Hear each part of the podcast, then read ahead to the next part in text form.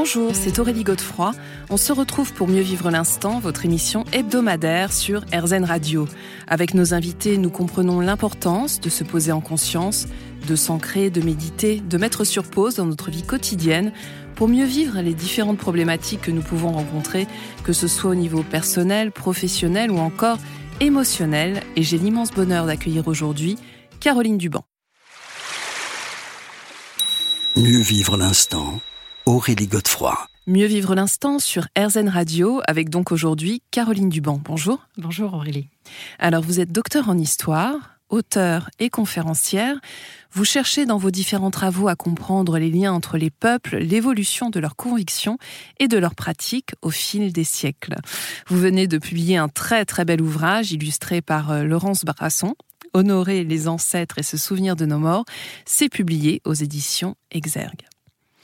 Pourquoi ce livre? Alors, il y a plusieurs raisons euh, à cela. Euh, tout d'abord, euh, c'est vrai que c'est un, sujet qui fait un peu peur aujourd'hui, surtout avec ce que l'on a traversé ces deux dernières années avec la crise sanitaire. Il y a énormément de, peurs qui sont ressorties, qui sont des peurs ancestrales, instinctives.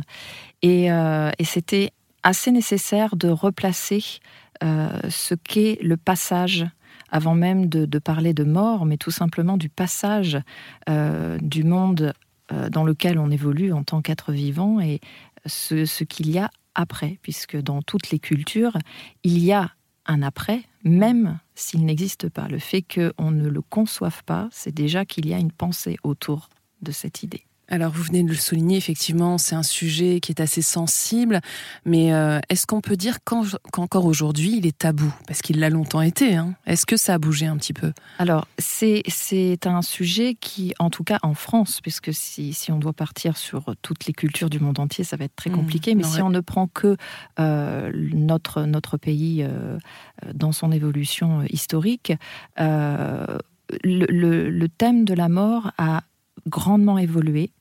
Euh, aujourd'hui, on n'a plus du tout la même façon de penser euh, le défunt et euh, l'idée, le concept de la mort. C'est-à-dire que aujourd'hui, avec l'industrialisation, c'est quelque chose qui est, est, plutôt tombé vers le tabou. Mais avant cette période-là, ça n'était pas du tout le cas. C'était mmh. pas quelque chose qui était pensé comme un interdit ou euh, une peur viscérale, euh, puisque le corps n'était pas si important que cela. Ce qui était important, c'était le devenir de l'âme. Mhm. Oui, parce que ce que vous dites en fait très vite, euh, dès le début du livre d'ailleurs, je crois, c'est que le rapport à la mort est intimement lié à celui que les sociétés les cultures nourrissent vis à -vis du corps. Mais pourquoi plus précisément? Le corps, en fait, c'est cette enveloppe dans laquelle euh, grandit l'âme. Donc, euh, elle, va, elle va se bonifier selon les actions et les, choix, les paroles qui sont prononcées également, ou au contraire, elle va euh, s'embrouiller, devenir de plus en plus négative en fonction des choix de son, de son porteur, on va dire. Mmh.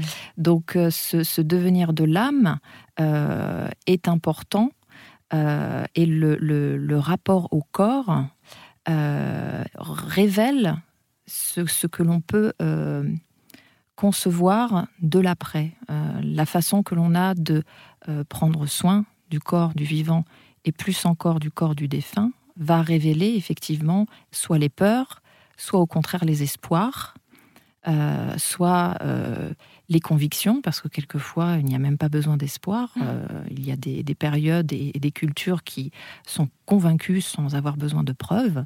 Euh, donc ce, rapport au corps est très important.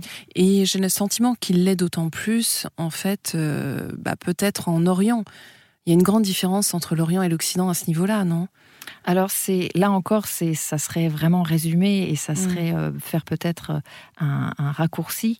Euh, encore une fois, en fonction des périodes, le, rapport au corps et le rapport à l'âme et le rapport avec la mort évolue mmh. euh, au fil des influences, euh, des invasions, de, des influences tout simplement euh, culturelles, sans forcément qu'il y ait besoin d'une guerre pour, pour déclencher ce genre de changement. Mais il y a effectivement une, espèce de frontière, en, tout oui, cas. parce que dans la tradition judéo-chrétienne, en tout cas, le corps a longtemps été méprisé. méprisé et en même temps et maltraité aussi. Maltraité, voilà. C'est-à-dire que il y avait l'idée des élites sociales et il y avait la réalité des faits, puisque euh, dans la vie quotidienne, euh, euh, notamment dans la période médiévale au XIIIe siècle, si je dois juste citer ça, on prenait soin de son corps, on se lavait. voilà, c'était pas du tout les âges noirs comme on pourrait mmh. avoir l'idée, même encore aujourd'hui. c'est beaucoup plus tard que cette idée de saleté est arrivée. C'est surtout au XVIIIe siècle. Oui. On se retrouve dans quelques minutes, Caroline Duban. Mieux vivre l'instant, Aurélie Godefroy. Mieux vivre l'instant sur RZN Radio, votre émission hebdomadaire, pour prendre conscience et mieux accueillir l'instant présent, avec aujourd'hui Caroline Duban.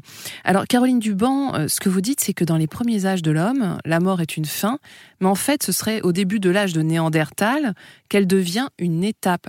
Finalement, c'est complètement différent. Là, on assiste à une bascule majeure en, fait, entre Homo erectus et Néandertal, on voit un basculement effectivement entre euh, l'abandon instinctif animal euh, d'un corps, euh, voilà, une dépouille auprès de, des carnassiers, des charognards, à effectivement un phénomène où on commence à s'inquiéter du devenir de cette dépouille et potentiellement, mais là, euh, bon, ce sont des interprétations puisqu'il n'y a pas de texte, donc on ne peut qu'interpréter euh, les dépôts floraux ou euh, les offrandes qui ont été faites de silex, voilà, de d'ossements animaux qui ont été déposés avec certains corps et qui permettent de prendre conscience qu'effectivement, on, peut plus que supposer qu'il y a effectivement des interrogations sur ce qu'il y a après. C'est-à-dire qu'on espère en même temps garder un lien avec celui qui est parti. Hmm.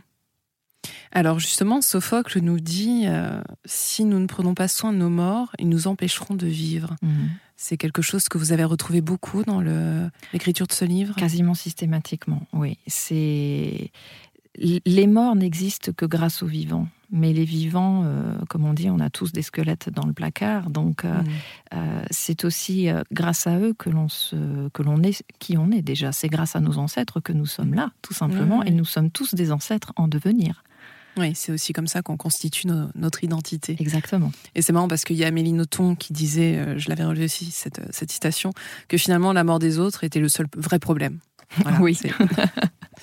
Alors, c'est important de signaler à quel point, dites-vous, que les circonstances du décès individuel influencent la pensée mortuaire. Qu'est-ce que vous avez voulu dire par là?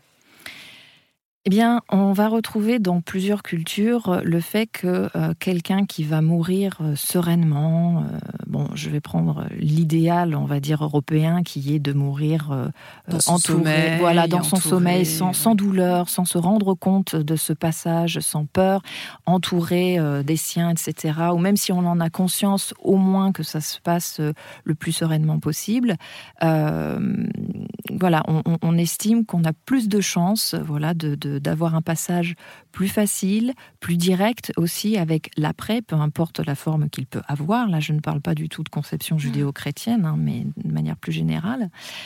Et euh, évidemment, une personne qui va être morte assassinée ou trop jeune de maladie. Ou par accident. Par accident, voilà. Euh, euh, j'ai pas mal travaillé aussi avec des médiums pour voir un peu le rapport qu'ils peuvent avoir avec, avec l'univers qui est le leur. Savoir effectivement que, comme vous le dites, un, être humain qui meurt dans un accident de voiture, d'après ce que certains rapportent, voilà, ne se rendrait pas forcément compte qu'il est mort. Et c'est ce qui poserait problème pour son passage après. Donc, euh, il y, a, beaucoup de choses autour de, des circonstances du décès qui vont faire que euh, on n'a pas forcément tous, entre guillemets, le même paradis ni le même enfer. Mmh. Oh là là, vaste programme. Et c'est de là, dites-vous aussi, qu'émerge l'idée de la survivance. Hein. oui. Euh, la survivance de l'âme, c'est c'est comme poursuivre sa vie incarnée mais sous une autre forme. C'est-à-dire que. Est-ce que c'est quoi? C'est la réincarnation? Ce n'est pas la réincarnation. La survivance de l'âme, c'est vraiment le fait de pouvoir poursuivre son évolution euh, en tant qu'être spirituel, mais non plus dans le corps euh, fait de matière, de chair et de sang, euh, c'est-à-dire devenir un être éthérique, on va dire, et qui va évoluer dans des sphères qui ne sont pas accessibles à tout le monde. Voilà, c'est-à-dire qu'il faut euh, soit faire partie d'une élite spirituelle, soit avoir euh, des capacités euh, particulières. Voilà, donc dans toutes les cultures, il y a des prêtres, des prêtresses, peu importe le nom que, que, que les hommes leur donnent à ce moment-là. mais effectivement, il y a des personnes qui sont spécialisées pour reconnaître une âme en peine, quelqu'un qui a besoin d'aide, ou aider au contraire à un passage et faire en sorte que tout se passe bien. C'est ce qu'on va voir dans quelques minutes.